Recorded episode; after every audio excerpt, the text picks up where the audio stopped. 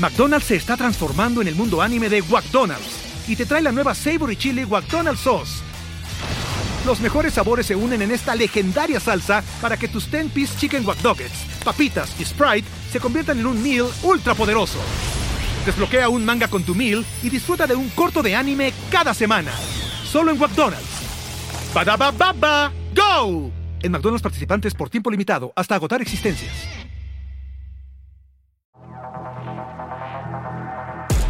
¿Qué tal amigos? Bienvenidos a esto que es Crimen Digital, su podcast de ciberseguridad, delitos informáticos, todo lo que tiene que ver con el cibercrimen. Mi nombre es Andrés Velázquez, arroba cibercrimen, y saben que nos pueden llegar a localizar en nuestras redes sociales como arroba crimen digital. Nuestro Discord, que ya vimos que mucha gente se está empezando a unir, nos hace falta que nos compartan ahí eh, noticias, memes o las cosas que quieren que estemos platicando dentro de este podcast y que nos pueden escuchar en todas las plataformas, eh, ya sea en Google, o inclusive Spotify y hay algunas otras que por ahí pueden llegar a encontrar. El día de hoy tengo la oportunidad de, saludar a mi querido Rafael Ramírez de Alba, que tuve la fortuna de conocer no hace mucho, pero que creo que hicimos clic, estuvo muy interesante las charlas que, tuvimos a partir de eso y me invitó a un proyecto que ahorita eh, estaremos platicando más adelante y que va, este episodio por lo menos va a cambiar un poquito eh, la forma en que todos ustedes piensan del tema de ciberseguridad en otros contextos. Rafael, muchísimas gracias por estar hoy con nosotros en Crimen Digital. Andrés, encantado de estar aquí contigo y con tu audiencia. Muchas felicidades por, tu podcast. Me parece que el tema que tratas es importantísimo y bueno, estamos en esta labor precisamente de tratar de, concientizar a la gente de, la importancia de estos temas, ¿no? Eh, como bien decías, nos conocimos hace relativamente poco, em, eh, gracias a un amigo mutuo. Yo tengo pues aproximadamente 10 años de trabajar en el IPADE como profesor de economía y, y me he metido mucho a los temas, sobre todo de economía digital, ¿no? Y entonces, claro, uno empieza a, entender estos temas y empieza a meterse en estos temas por la parte de innovación, por la parte de creación de valor para los clientes, por toda la parte, digamos, bonita, ¿no? De, los negocios. Y, muy rápido te vas dando cuenta que, eh, que también eso implica, pues, unos nuevos retos, ¿no? Y unos nuevos, pues, riesgos que, hay que atender y que me parece que todavía no están en el radar de muchas personas, ¿no? A mí me llama la atención de los programas que hacemos en el IPADE que están enfocados, pues, eso a la alta dirección, específicamente el programa en el que hiciste favor de participar con nosotros está enfocado a los consejeros de las empresas y, realmente llama la atención la, pocas, la poca sensibilidad que respecto a estos temas en la alta dirección todavía, especialmente si estás hablando de empresas que no están en el sector financiero, donde me parece que, que, sí hay un, awareness un poco mayor, pero si no, la verdad es que hace, hace falta muchísimo, hace falta muchísimo y entender que este es un tema, en primer lugar, no del área de TI, Evidentemente la ADTI juega un papel importante, pero es un, es un tema estratégico, es un tema que tiene que estar en la agenda de la dirección, de la dirección general, inclusive de los, de los consejos, para, pues eso, atenuar o mitigar los, los riesgos y, y, sobre todo, pues tratar de enfocarlo de una manera positiva para ver cómo puede ser una oportunidad también para ser un diferenciador en las empresas, ¿no? Nuestro cuidado que tenemos y nuestro aseo que tenemos en la protección de los datos. Efectivamente, el IPADE es el Instituto Panamericano de Alta Dirección de Empresa, que es una escuela de negocios, yo creo que la escuela de negocios más reconocida en, México y que fue fundada en 1967, ya, ya un rato. Y en este caso, tú eres profesor, eres economista y ya nos comentaste cómo te acercaste un poquito a este tema de, de, ciberseguridad, que tiene que ver un poco más con esto de la necesidad, ¿no? De cubrir un tema que cada vez es más, más interesante, pero a lo mejor dentro de todos los programas, ya ahorita platicaste el programa en el cual eh, pude llegar a participar, pero, pero muchos programas que, tienen el IPADE y en tu experiencia, creo que no conozco una persona que esté platicando más tiempo con directores generales, con consejeros, en algunos países esto se llama directorios, y para mí es súper interesante el poder llegar a platicar contigo como para tratar de, de desmenuzar el cómo piensan, cómo lo ven y, digo, a veces aquí me voy a quejar, ¿no? Porque hay veces de que nos ven como bichos raros, no nos dan presupuesto, o sea, también, y, lo voy a platicar un poquito más adelante, tenemos parte de la culpa nosotros, ¿no? Pero, ¿cuál sería, y, tomando esto como base, la principal razón por la cual un director general, un consejero, no se ha acercado al tema de ciberseguridad?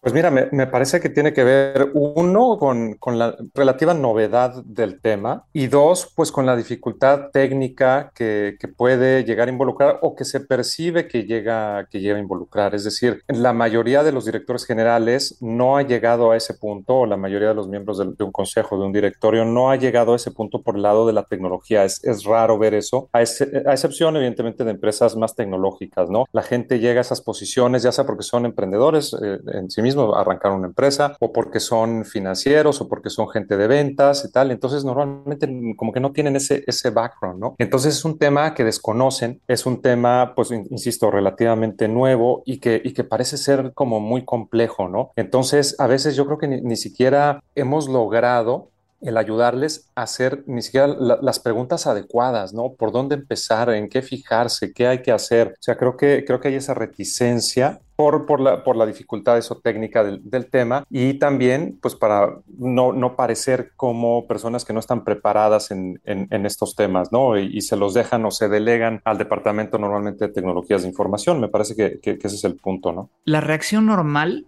es pánico. A mí me ha tocado cada vez que voy ante un consejo, ante un director general y empezamos a hablar de ciberseguridad, pues yo trato de compartir algunas experiencias y decirles la importancia del riesgo y, que ciberseguridad es estratégico, no operativo, pero, pero siempre terminan con ese pánico. Es, ¿hay, alguna forma de hablar con ellos sin generar ese pánico inicial o, necesariamente tienen que llegar a ese pánico?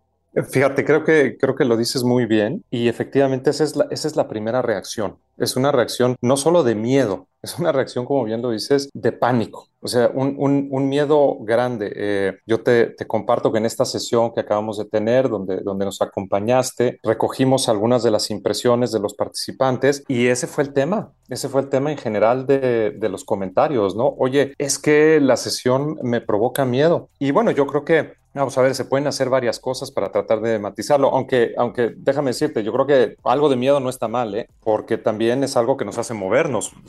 o sea, los motivadores de los seres humanos es, pues ya sea porque quieres lograr algo, ¿no? O, o, porque quieres reaccionar ante algo y protegerte de algo. Entonces, yo creo que las personas que no tienen un cierto miedo ante estos temas o lo que puede llegar a pasar, pues, eh, pues no van a actuar y, se, se equivocan, ¿no? Entonces, cierto grado de miedo yo creo que no está mal. Ahora, ¿cómo le podemos hacer para que no sea eso, que, no sea un miedo, que no sea un pánico que te llegue a, limitar o que te llegue a detener o que te llegue a, paralizar, ¿no? Lo importante es ver, es, yo creo, en primer lugar, que los directores y los, los dueños de las empresas sepan, bueno, que las cosas suceden pero que se puede hacer primero mucho antes para tratar que el, en el momento que llegue a suceder un incidente, los efectos pues puedan ser relativamente acotados, puedan ser relativamente controlados, ¿no? Es decir, no es un miedo el que no sé qué hacer, no hay nada que hacer, no, sí, hay muchas cosas que hacer y, y el principal mensaje que tratamos, de que, que, tratamos de mandar, y tú nos ayudaste mucho en esto, fue precisamente, oigan, pues no, no tengamos una actitud reactiva, tengamos una actitud activa.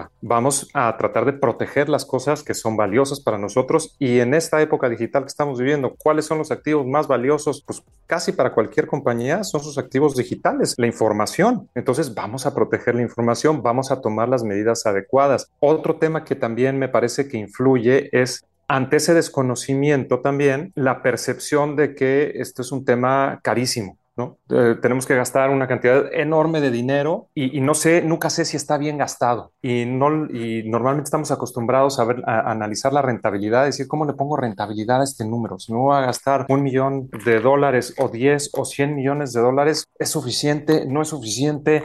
Eh, ¿Eso me va a dar una rentabilidad? O sea, si lo vemos bajo esos ojos de tratar de ponerle un, ROI, pues me parece que nos estamos equivocando, ¿no? Entonces, eh, ayudarles a, primero, a que tengan ese nivel de cierto miedo o cierta, decir, este es un tema importante, me tengo que mover y me tengo que meter y te tengo que entender. Es el primer paso, el, generar esa conciencia de la importancia. Y segundo, decir, bueno, pues empieza a prepararte, ¿no? Hay, establece un plan, acércate con la gente adecuada, revisa si, si el equipo que tienes in-house, pues tiene las capacidades también para manejar estos procesos y de esa manera, pues te vas a sentir, si, digamos, si no cómodo, por lo menos sí te vas a sentir que hiciste todo lo posible para tratar de minimizar los riesgos que estás enfrentando y cuando llegue a suceder algún evento, que todos sabemos que eventualmente va a suceder, reacciones con un plan predeterminado. No, no tengas una reacción pues paralizante o una reacción equivocada que pueda exponenciar el daño que se tuvo alrededor de ese, de ese evento. Entonces la preparación es fundamental, el conocimiento es fundamental y la conciencia de que es importante y que se pueden hacer muchas cosas antes de que suceda, creo que son temas fundamentales. Ayúdame a meterme en la cabeza de estos de estas personas y que creo que también te debió pasar a ti. Cuando hablamos de este tema de, pero es que cuánto tengo que invertir, y acabas de decirlo. y,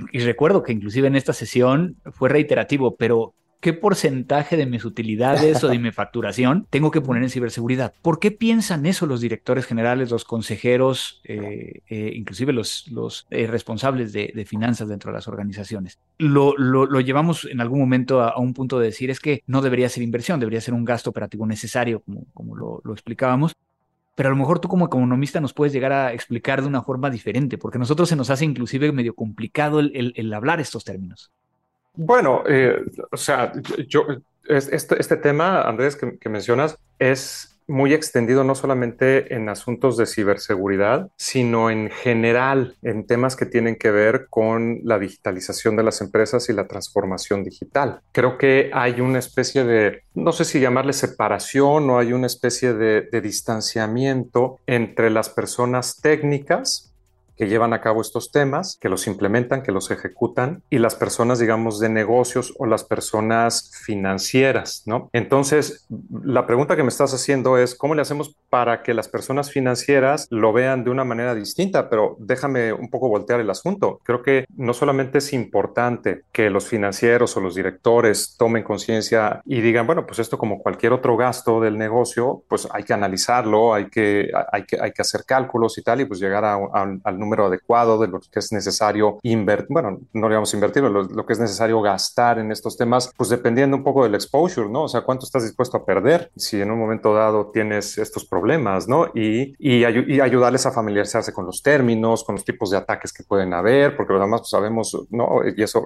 la gente a lo mejor de, de negocios no le queda tan claro que hay diferentes tipos de ataques, hay diferentes tipos de situaciones. Hay ocasiones en que ni siquiera son ataques, que son fallas de los sistemas, ¿no? Y entonces podemos entrar en ese pánico y tomar las decisiones equivocadas entonces, ese trabajo de conocimiento es el que hay que hacer de la parte de negocio. Pero creo que también hay un trabajo bien importante que hacer del lado técnico. Eh, hace poco tuve una reunión con el director de transformación digital de una empresa importante en México y precisamente la pregunta que yo le hacía era, oye, ¿cómo le hacemos para diseñar un programa, un curso que puedan tomar los directores que, eh, les ayude en estos procesos de transformación digital a entender lo que está sucediendo, las posibilidades que hay, etcétera, ¿no? Y él me decía, pues mira, para mí lo más importante, más que eso, es eh, o lo que más me ha ayudado en mi carrera a mí es ayudarme como persona técnica a entender y a poder hablar el lenguaje financiero y el lenguaje de los negocios, ¿no? A mí me parece que que también de la parte de la gente de tecnología y, e inclusive eh, directores de seguridad de la información tienen ese, no saben cómo hablarle a la dirección, no saben cómo hablarle al consejo. Entonces, claro, en el momento en que se presenta alguno de estos encargados de, seguridad ante un consejo y la conversación gira alrededor de temas técnicos, pues lo que haces es perder al consejero, es perder al director. Entonces, es, estas personas encargadas de tecnología tienen también que aprender a hablar el lenguaje de los negocios y me parece que también por ahí hay un, trabajo enorme por hacer, ¿no? A mí me gustó mucho lo que nos, lo que nos compartías, ¿no? Ante estas eh, preguntas que te hacía la gente, ¿no? Decía, oye, ¿cómo vemos estos temas? ¿Cómo lo podemos analizar? Etcétera tú les compartías 10 o 12 preguntas, decir, miren, estas son las preguntas que yo recomiendo que le hagan a los encargados de seguridad de la información y, son preguntas como muy lógicas de negocio, ¿no? ¿Cuál es el exposure? Eh, ¿Hasta dónde? Eh, qué, medidas hemos tomado? ¿Cómo, cómo, ¿Cómo nos puede afectar? ¿Cuánto tiempo podemos estar con los sistemas que no estén funcionando? ¿Cuál, cuál sería el, impacto económico? Ese es el lenguaje de, de los directores, ese es el lenguaje de la gente de negocios que sí entienden y que saben hablar y que entonces si, si las personas de tecnología lo hablan, pues puede haber esa comunicación y puede haber ese, empate para lograr el objetivo que al final del día es un objetivo común, ¿no? Que es el proteger los activos del negocio, los activos informáticos de la empresa. Los consejeros y los directores generales saben la importancia de ciberseguridad. No saben muchas veces cómo, cómo atacarlo y entonces acuden a programas como el, el, que estamos platicando y algunos otros para tratar de acercarse. Pero yo no he visto que haya tan fácil acceso a programas para técnicos para que hablen del negocio. Obviamente por ahí en toda América Latina y en otros países está el clásico de, finanzas para no financieros y, de ese estilo. ¿Será que nos hace falta tener algo para lograr el cambiar o, inclusive convertir en, otro tipo de personas a estos técnicos? Mira, yo, yo creo que va por, por dos lados, ¿no? Uno, empezando por, por la selección de las personas, ¿no? Y te lo estoy diciendo desde el punto de vista de la dirección, ¿no? Es decir, eh, este, como muchos otros temas alrededor de la tecnología y alrededor de la digitalización, han cambiado enormemente en los últimos, ¿qué te gusta? 10, 10 o 20 años, ¿no? Inclusive gente con formación técnica de áreas de tecnologías de la información que traen una mentalidad de hace 10 o 20 años, les cuesta trabajo ver lo que está sucediendo, ¿no? Y cómo están cambiando las cosas y la importancia que está cobrando la tecnología como el driver de creación de valor en los negocios, ¿no? Entonces, primero necesitas gente que tenga esos conocimientos técnicos, pero que por lo menos tenga la apertura y le dé la importancia y tenga el gusto por entender el negocio. Y entender el negocio es, en términos generales, como tú bien dices, pues tomando cursos, ¿no? O sea, yo creo que ahorita las alternativas que hay son enormes, ¿no? Eh, para, para entender un poco más acerca de negocios. O sea, yo creo que le vendría muy bien a, a, las personas encargadas de seguridad de la información que les interese llegar a estas posiciones y que quieran tomar un papel relevante en la organización, que tomen cursos de finanzas, de estrategia, de marketing, de comercialización, para empezar a hablar ese lenguaje, ¿no? Entonces, necesitas gentes que estén dispuestas a hacerlo y se segundo, pues sí, darles las herramientas para que, para que lo puedan hacer. Además de eh, otro punto importante que es, es necesario involucrarlos también en la conversación, porque yo eso es algo que insisto muchísimo con, con mis participantes en, en, nuestros programas. Yo lo que les digo, miren, eh, de, de, digitalización podemos hablar de muchas cosas, ¿no? Y hay muchas cosas muy padres, muy interesantes, pero algo que, que no nos ha acabado de caer el 20 es que necesitamos hacer una, un, un, cambio inclusive en la arquitectura de la organización. ¿A qué me refiero? Viendo el organigrama, por ponerlo en términos muy sencillos, normalmente las áreas de tecnología eran áreas muy abajo en el organigrama, ¿no? Eran áreas de soporte, eran áreas, lo digo bromeando un poco, ¿no? La gente de tecnología, pues es la que llamas cuando se te descompuso la impresora, cuando se, cuando se cayó el internet, etcétera. Y entonces, pues no son parte de esa conversación estratégica de los negocios. Digo, ahora necesitamos que la gente de tecnología esté en esas conversaciones estratégicas, ¿no? Entonces, en el momento en que esa persona persona es parte del top management team, del equipo directivo de la organización, también con la práctica, ellos o ellas mismas, pues se van, se van acostumbrando y van generando, digamos, este músculo a través de la práctica de tener que estar eh, atendiendo a temas de negocio, más que temas exclusiva y únicamente técnicos, ¿no? O, duramente técnicos. Yo, yo, yo, creo que va por ahí. Ahora, acabas de decir eh, este tema de, de que pues no, no, se, no se daba, no se consideraba así. ¿Qué otras cosas has, has, podido llegar a identificar con el paso del tiempo cuando hablas con estos directivos? ¿Qué, qué estamos haciendo mal? ¿Qué, ¿Qué podríamos llegar a cambiar? Y a lo mejor aquí esta oportunidad para que todos los que nos escuchan, que, que tenemos de todo, ¿no? Pero la mayoría es gente técnica. Eh, ya nos dijiste que tenemos que aprender el negocio, ya nos dijiste que, uh -huh. tienes que, que, que, tenemos que cambiar la forma en que como hablamos y que tenemos que hablar más hacia el negocio, uh -huh. que, que hasta cierto punto, y aquí voy a a utilizar tus palabras, pero, pero llevarlo a un punto de tenemos que creérnosla, ¿no? O sea, uh -huh. tenemos que creer que somos tan importantes como cualquier otra área dentro de la organización. Pero ¿qué otras cosas podríamos llegar a, a incluir?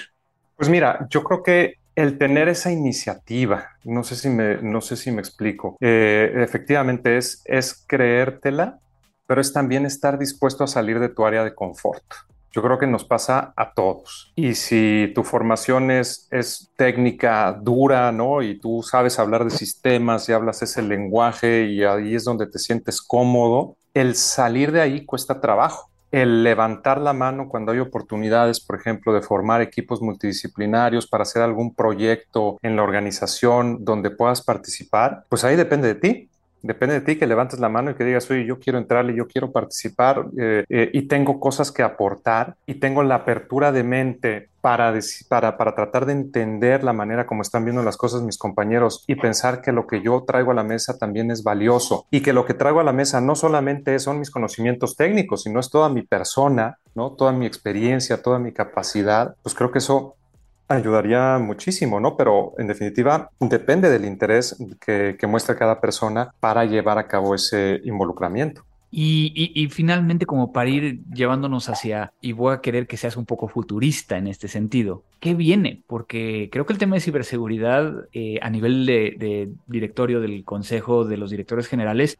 va a ser muy importante, pero tenemos realmente ya un poco más claro qué tan importante va a ser? Yo creo que no. Y, déjame regresar a algo que comentabas hace rato, Andrés. Decías eh, que parece ser que, o te da la impresión que los directores y los consejeros, los directorios saben de la importancia de estos temas. Pues no lo tengo tan claro, ¿eh? Te, sorprenderías, te sorprenderías. O sea, yo, yo participo en algunos consejos de administración, no, no como, no dando cursos, dando sesiones en el IPADE, sino como consejero y en algunos casos como presidente del consejo. Y, y es una labor complicada, ¿eh? Es decir, cuando yo llevo a la mesa o a la agenda del consejo eh, estos temas, algún taller, ¿no? Para que la gente tome conciencia y eso, a lo mejor no te lo dicen, pero pues da la impresión como que dicen, ah, pero ok, está bien, pero ¿y esto como para qué? No, este, no es parte de la agenda del, consejo, ¿no? O sea, como que no, no ven claro. Y, luego tenemos otra barrera. ¿Cuál es esa otra barrera? Que cuando empiezas a platicar con la gente, eh, siempre, pues naturalmente lo llevan en primer lugar al terreno personal,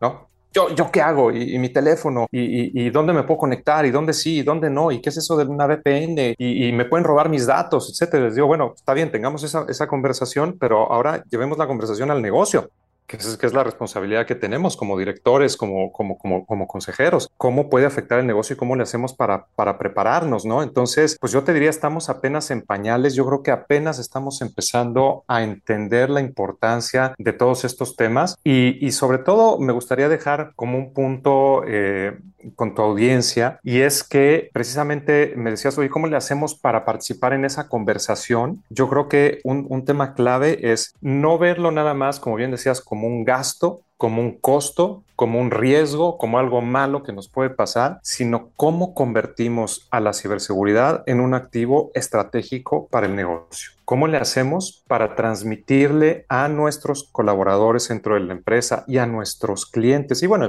evidentemente también a las autoridades competentes que nos tomamos muy en serio estos temas y que somos distintos que los demás? Y eso tiene que ver no solamente con el grado de inversión que llevamos a cabo en estos procesos para prepararnos, sino que tiene mucho que ver también con cómo respondemos cuando tenemos un incidente. Entonces, nuestros clientes, la comunidad, entienden que esto le puede pasar a cualquier empresa.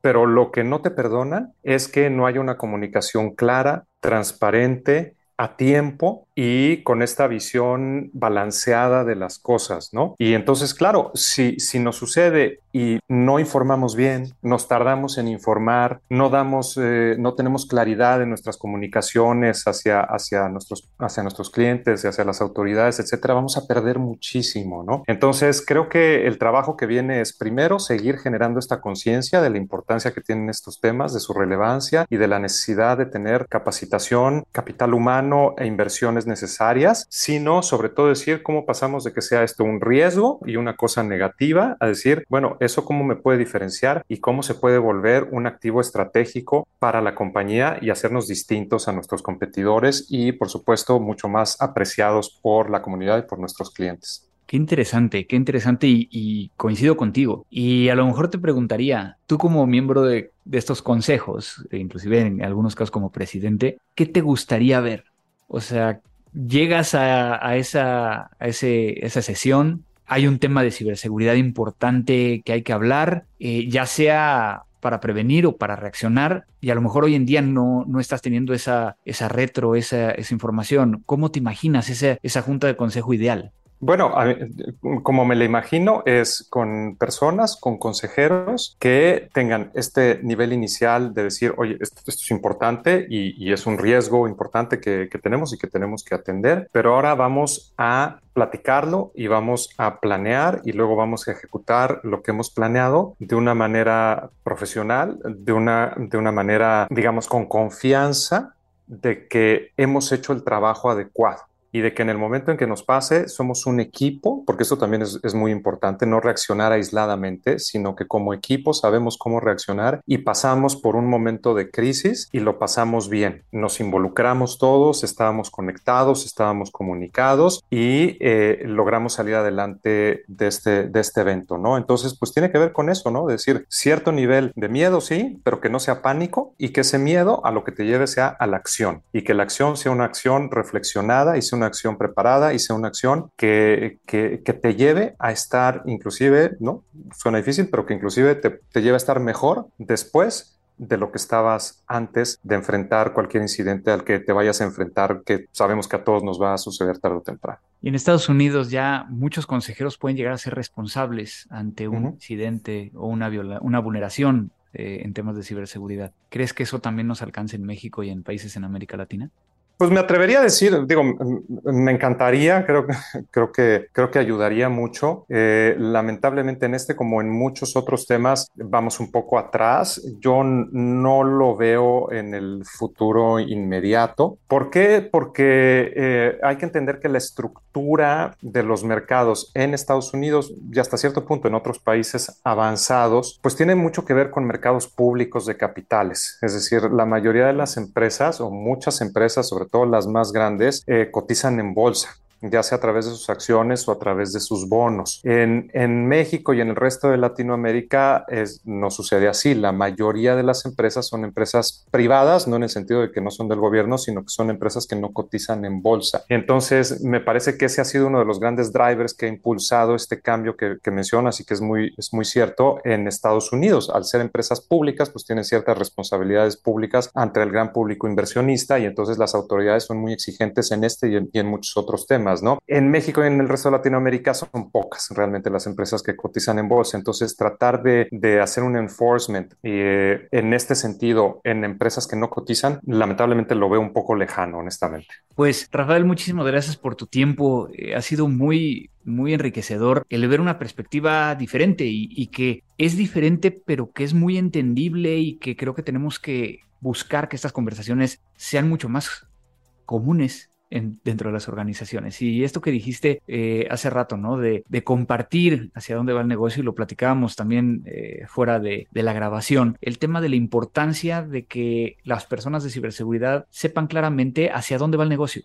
Qué es lo que, cuáles son las joyas de la corona y qué es lo que necesitan proteger, porque si no se vuelve en un tema de generar proyectos por lo que alguien, a lo mejor con una visión un poco sesgada, puede llegar a realizar sin conocer realmente hacia dónde va el negocio. ¿Algo que quieras eh, eh, terminar eh, tu, tu, participación, a la cual agradezco mucho? No, pues nada, Andrés, la verdad es que no me queda más que agradecerte, agradecerle al público que nos escucha. Espero que este podcast haya sido interesante, que sea una conversación que les, que les ayude y, me encanta, te felicito por tratar de, precisamente crear ese puente, ¿no? Crear ese puente entre las personas más del lado técnico con las personas más del lado de negocio y estratégico, que al final del día tenemos que actuar como un solo equipo. Esa es la realidad de los negocios hoy en día y las empresas que no lo han entendido me parece que se van a quedar atrás. Entonces el trabajo que estás haciendo me parece maravilloso. Muchísimas felicidades. Muchísimas gracias. Y yo lo que espero es de que en algún momento exista uno de esos consejeros dentro de las organizaciones que sea especialista en ciberseguridad. Creo que ese es el, el, punto donde estaríamos también pues entendiendo la importancia de todo esto.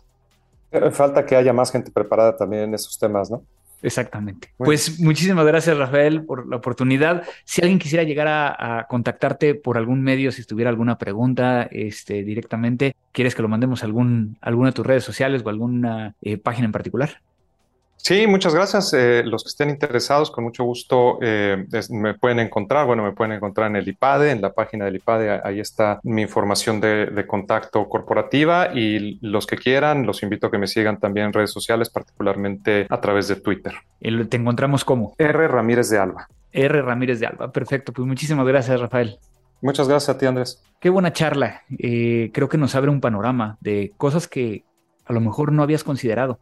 Hay mucho que es lo que hay que hacer y para todos los que nos están escuchando, agradezco que, lo hagan. Nos vemos el próximo episodio. Recuerden el entrar a nuestro Discord, el enviarnos sus comunicaciones, ya sea vía Twitter, vía la página llenando el formulario. Y pues no me queda más que agradecer eh, a Vero en la edición de este podcast para que quede bonito, lo puedan llegar a escuchar. Muchas gracias a todos. Esto fue Crimen Digital.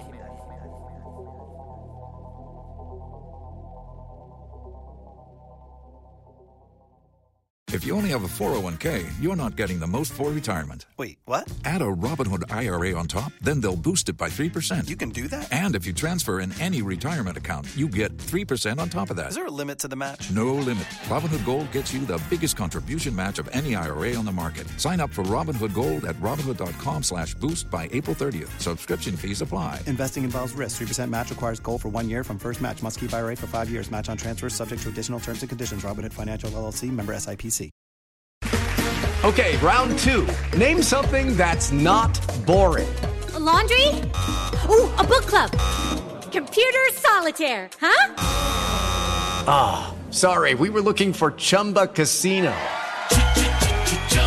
That's right. ChumbaCasino.com has over 100 casino style games. Join today and play for free for your chance to redeem some serious prizes. ChumbaCasino.com. No purchase necessary. Full prohibited by law. 18 plus terms and conditions apply. See website for details.